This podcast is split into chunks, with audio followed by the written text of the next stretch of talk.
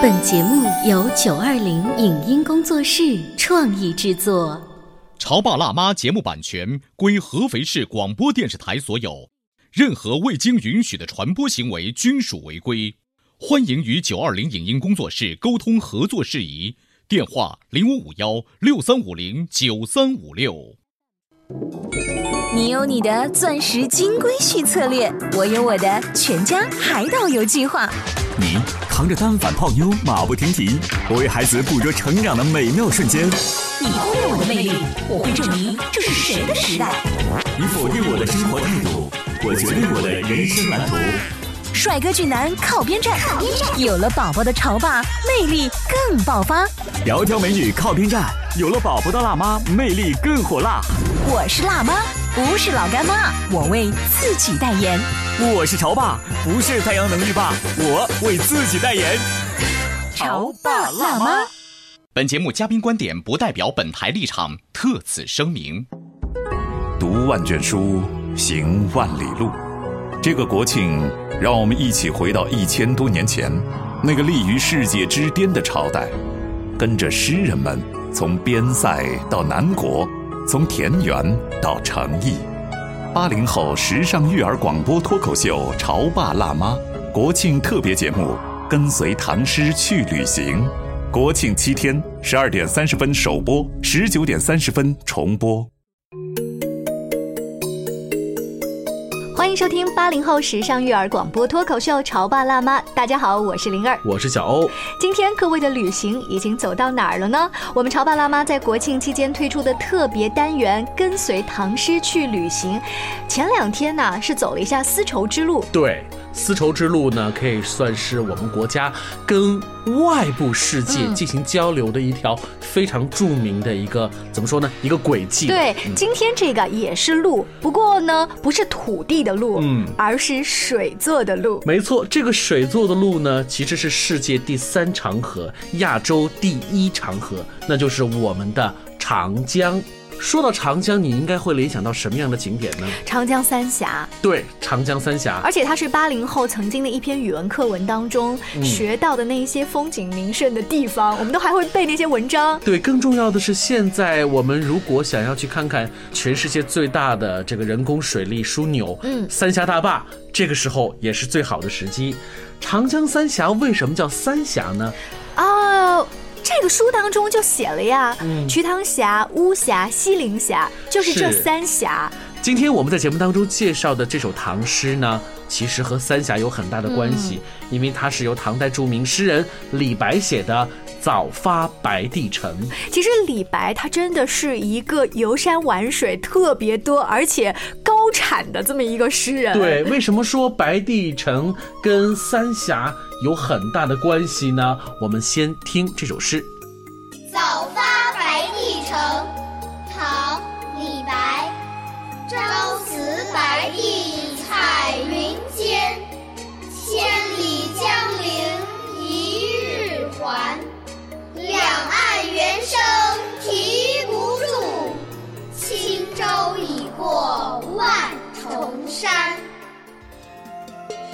白帝城位于长江北岸，距奉节城东八公里。它一面靠山，三面环水，背倚高峡，前临长江，气势十分宏伟壮观，是三峡旅游线上久享盛名的景点。白帝庙内历史的诗文碑刻甚多，展出的文物及工艺品就有一千余件，其中有著名的春秋战国之交的巴蜀铜剑。其形如柳叶，工艺精湛，游人观赏之际，深深在心里赞美古代巴人的智慧及手艺。东西两处碑林陈列着七十多块完好的石碑，其中隋代碑刻距今已有一千三四百年的历史了。白帝城风景如画，古迹甚多，早已成为中外游客游览长江三峡风光的必游之地。今天的白帝城是明清时候的建筑。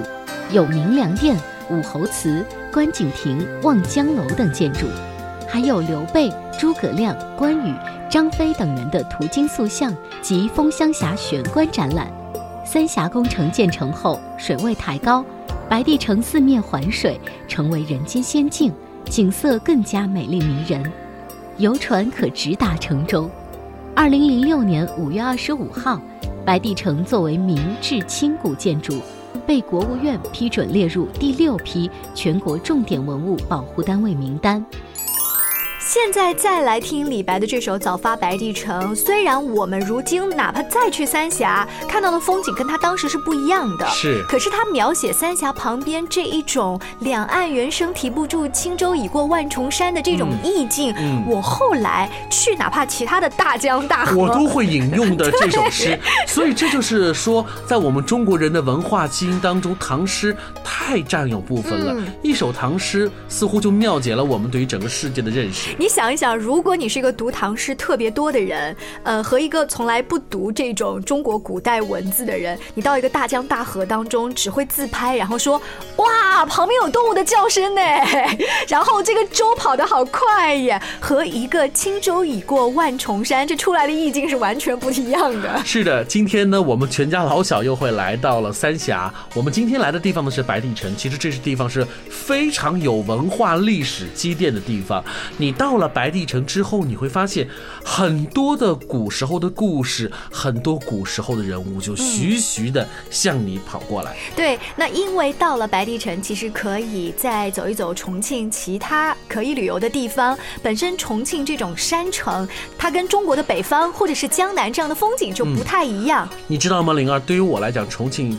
有一个最最好玩的地方，嗯，就是它很奇葩的公路，因为有的时候它的公路是从山里头路过的，有的时候呢，一座桥呢又是在小区这个居民区当中路过的。你会发现，一座山城，我们人类把它的这个打造成这个样子，我想不到重庆，您可能是了解不到。对你刚才这样一说的话，其实让我想到重庆这个城市，它的魅力还在于晚上，是，就是灯火阑珊的时候，它有一个高山和长江这种层次的变化，也许跟你站在黄浦。江边看上海外滩的夜景，那个感觉是不太一样的。尤其对于很多的吃货爹妈来讲，去了重庆之后，别忘了要吃一碗正宗的重庆小面。小欧，你就想到吃啊！哎呀，这个重庆小面太辣了，会不会不适合孩子呀？咱们能不能 focus 在重庆好玩的地方？那说到重庆好玩的地方，刚才回到我们刚才李白说的这个早发白帝城，其实我们要看的地方有很多。首先要看白帝庙。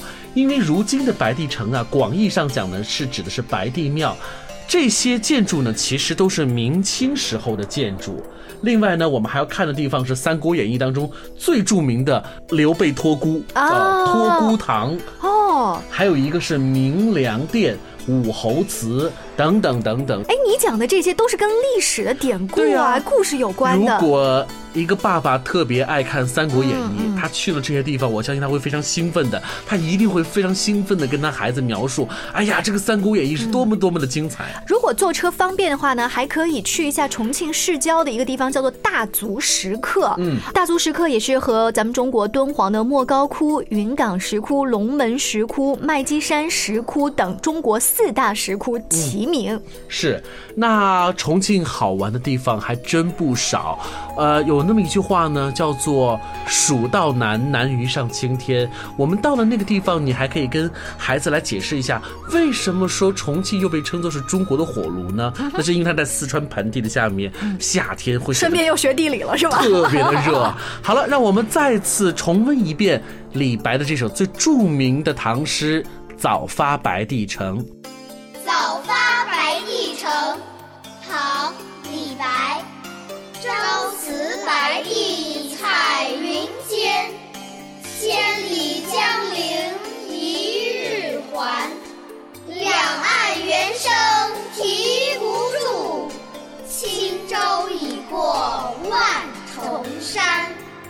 这是我们潮爸辣妈在今年国庆假期特别推出的单元《跟随唐诗去旅行》。在假期结束之后呢，播出时间依然是周一到周五的下午两点到两点半，晚间九点到九点半。大家也可以来搜索一下微信公众号“潮爸辣妈俱乐部”。好，今天我们是来到了长江的西边哈，三峡。下期节目我们要沿着长江去哪里呢？不如关注明天的节目喽。是的，那在今天的广告之后呢，我们潮。潮爸辣妈还为大家做了一些精彩的集锦，是我们平时啊潮爸辣妈节目的风格，会请到不同的家长、老师、小朋友齐聚一堂，讨论一些成长路上的酸甜苦辣。像接下来请到的就是一群喜欢击剑的小朋友和家长。您正在收听到的是故事广播《潮爸辣妈》。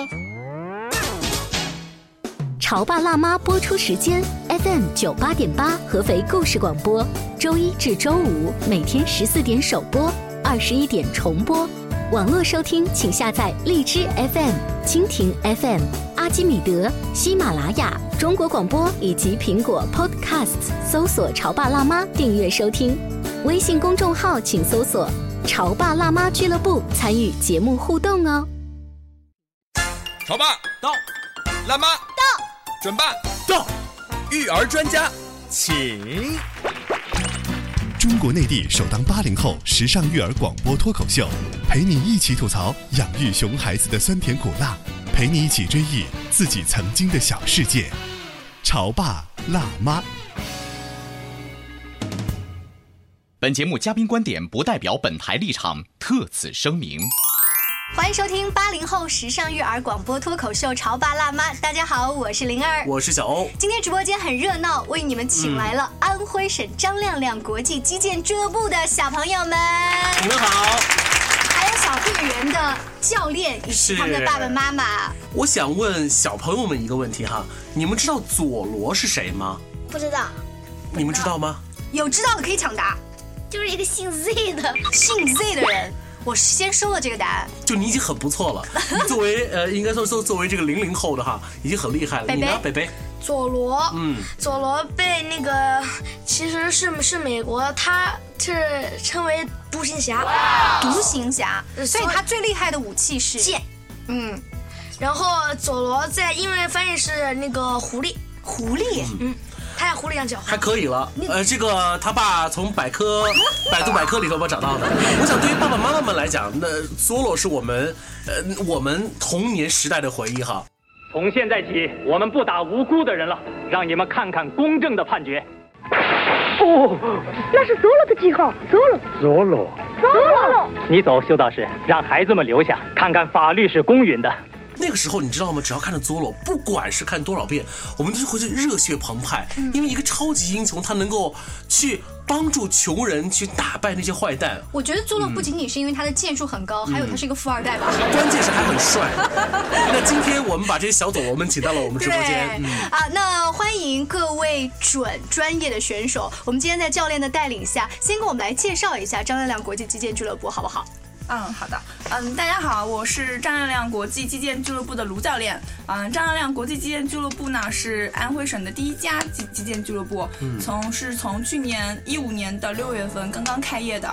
呃，是以世界冠军张亮亮的呃名字命名的。然后他也会时常到俱乐部来呃观看小朋友的训练，然后指导他们的训练。所以是一家非常专业的呃击剑俱乐部。亮亮也曾经来过我们直播间，跟我们聊了一下这种佐罗的精神哈。是。哎，但是张亮亮国际击剑俱乐部现在主要是面对小朋友的，嗯，小朋友和成人都嗯都有，嗯，课程都会有成人，然后青少年啊，然后包括幼儿园的小朋友都会都会有。我记得我在去年的时候，亮亮来到我们的直播间，聊到了他有一个大计划，嗯，说他要进行这个一个很漂亮的一次创业。其实我当时内心深处我在想，在合肥啊，在我们这个地方，击剑这个运动会不会？受到大家的欢迎，小朋友们会不会喜欢呢？所以接下来我就想问各位小佐罗们，你们一个一个轮流告诉我，击剑这个运动最好玩的地方在哪里？在哪里？从身边的仔仔开始，好不好？有请。我认为实战最好玩。实战？实战最好，就打架就是了，拿剑打架是不是？不是。那是什么？就是对抗性的比赛。对。然后，训练不好玩是吗？训练也挺好玩的，也挺好玩。好，我们接下来问晨晨。我也是觉得那个实战更好玩一点。所以同样是有一点紧张，你是觉得对着麦克风现在来讲话更紧张，还是穿上那一个专业的衣服去击剑更紧张？击剑。他紧张在哪里？是别人会刺痛到你，还是？就是怕别人刺到你，就是要那个看着别人的剑然后防守。嗯。你现在身上的伤多吗？还好。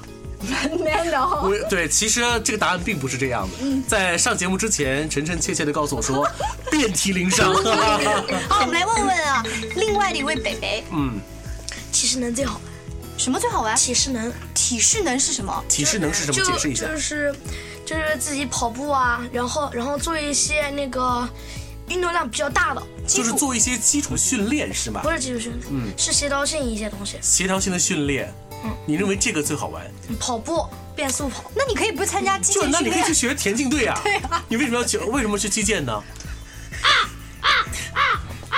我们也是请专业的教练来解释一下，为什么像他们三个男孩子提到的，嗯，就是好像是完全不一样的这个课程。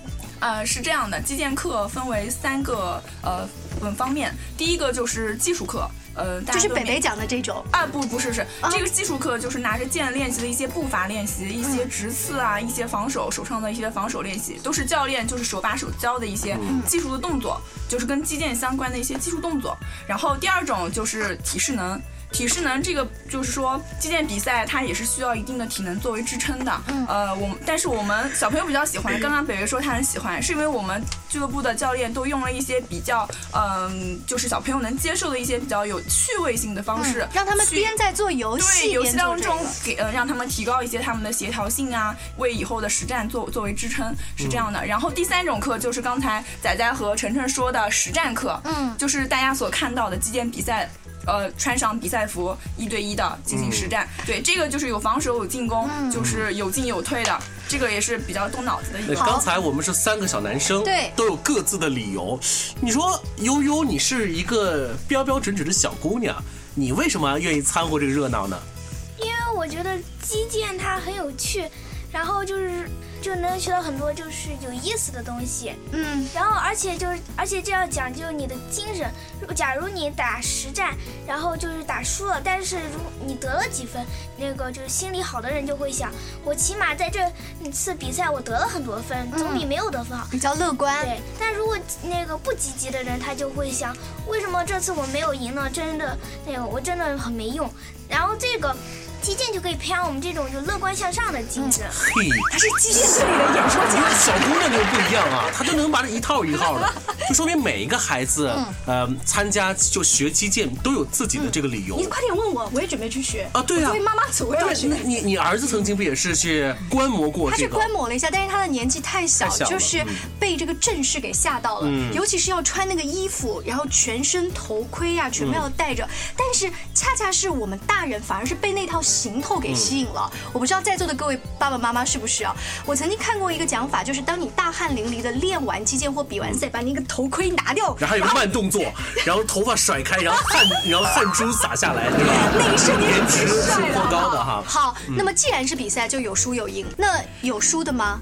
四位小佐罗都输了，都输过。那是他们自己不不会输那场比赛，其他的肯定都都输了。所以他们下场之后是自己调整，还是说找爸爸妈妈哭，还是找教练哭？嗯，北北你先说吧。你你你输你输了之后是什么感觉？我自己说就心疼，抱着队友一起哭，真的。你抱着队友一起哭？就那次打团体赛、冠军技能赛的时候，就差一届，嗯，我们我们抱起来一起哭。就真的这么伤心吗？这跟没考到一百分哪个更难受？当然这个了，还是这个更难受？还是这个哦？体育的魅力就是这样。嗯，仔仔呢？我跟一个小孩打居然能输，一个小孩他有多小？这么小。仔仔这场比赛结束了以后啊，自己总结了一下，为什么会输？他回来以后，其实他拿下剑帽的那一刻啊，眼圈是红的，就他想哭没哭。后来我们几个人都一起在劝他，因为他第一场比赛的时候是赢了一个高大威猛的，第二场比赛其实很关键一场比赛，他是输给了一个比他矮了半头、比他小了大半年的一个孩子。嗯，后来我就跟他说：“我说你总结一下为什么这次你会输。”后来仔仔自己总结了，嗯，我太爱上实战课了，技术课上的太少了。嗯，哦，他自己说的话。是的，然后张，因为当时那个张亮亮当时在嘛，张亮亮就跟仔仔说了他为什么这次输，哪些原因会输，我就告诉他，我说是因为你技术课上的不够多，技术掌握的不够扎实，所以输了。嗯，所以他自己总结以后多上技术课，呃，实战课搭配上。就他自己总结，就看来孩子们啊，通过一场比赛，其实他们正儿八经还能够从自身找出原因来。嗯，这个啊，就有一点就跳戏，就我们会觉得多少还是家长啊或教练帮助孩子，其实孩子早就知道自己的失这个失败是怎么样的，是吧？是我看到悠悠的妈妈发了一条信息说，呃，姑娘跟男生对抗，力量、身高均不占优势，能思考改防守打击，教练、裁判都给予了肯定和表扬。小家伙破涕为笑，望着孩子们身着剑服的背影，妈妈们为你们骄傲。就你知道那个画面是你可以自动脑补一下。我能，我能了解。这些孩子们去上课打比赛，他们平时去俱乐部里面上课是一个什么样子的频率？每周能保证在平均三到四次左右，就是相当于一共一个礼拜七天，他们有三到四次能在纪检馆出现，已经是非常非常嗯不容易的。这个其实有的时候不是考的是孩子，有的时候考的是确实是家长，因为他们都是要家长都要来回接送的。他去一次大概要练几个小时？嗯，一个半小时一节课这样。所以如果能达到三到四次的话，家长每次都要陪着嘛。你们在旁边就是有多少次是想？我要出去，我跟你说，体育馆里面哦，家长和孩子在比，看谁先放弃。所以孩子们当他们的年纪越来越大，课业压力越大的时候，怎么协调？各位有没有想过？我觉得就像陈晨妈说的样的，其实他们热爱这项运动，他们不由自主就会调整自己的时间，就会加快作业的速度。嗯，他们又为了能来击剑馆练剑，他们就会尽快把作业完成。嗯，所以对他们的学习反而是有帮助的。到目前没出现啊。我们家是最明显的，我们家是慢半拍的孩子。嗯，然后自从他上了击剑，一开始我是很着急，天天回去以后陪他都写到十点，写到很晚。然后后来他爸爸出了一个主意，他爸爸说你就跟他讲，作业写不完不许去击剑。嗯，结果每次都能写完，而且剩的还能在车上给我补完。哇，就这样，有时候都能连上两节课。哦，所以从这个事例就再度证明，孩子们真的是发自内心喜欢现在正在上的击剑课。嗯嗯，这个真很了不起哦，我觉得要给你们自己要鼓鼓掌了。好，那击剑，我们最后有没有一个什么口号？我们在节目结束的时候，比如说我我击中了别人，我要芭蕾芭蕾，是不是？这是什么意思？跳芭蕾，加油加油加油加油！这是一个什么？这是哪国的语？法语。那我们最后大家一起说一下芭蕾芭蕾来加油，好不好？一二三，芭蕾芭蕾，加油！以上节目由九二零影音工作室创意制作，感谢您的收听。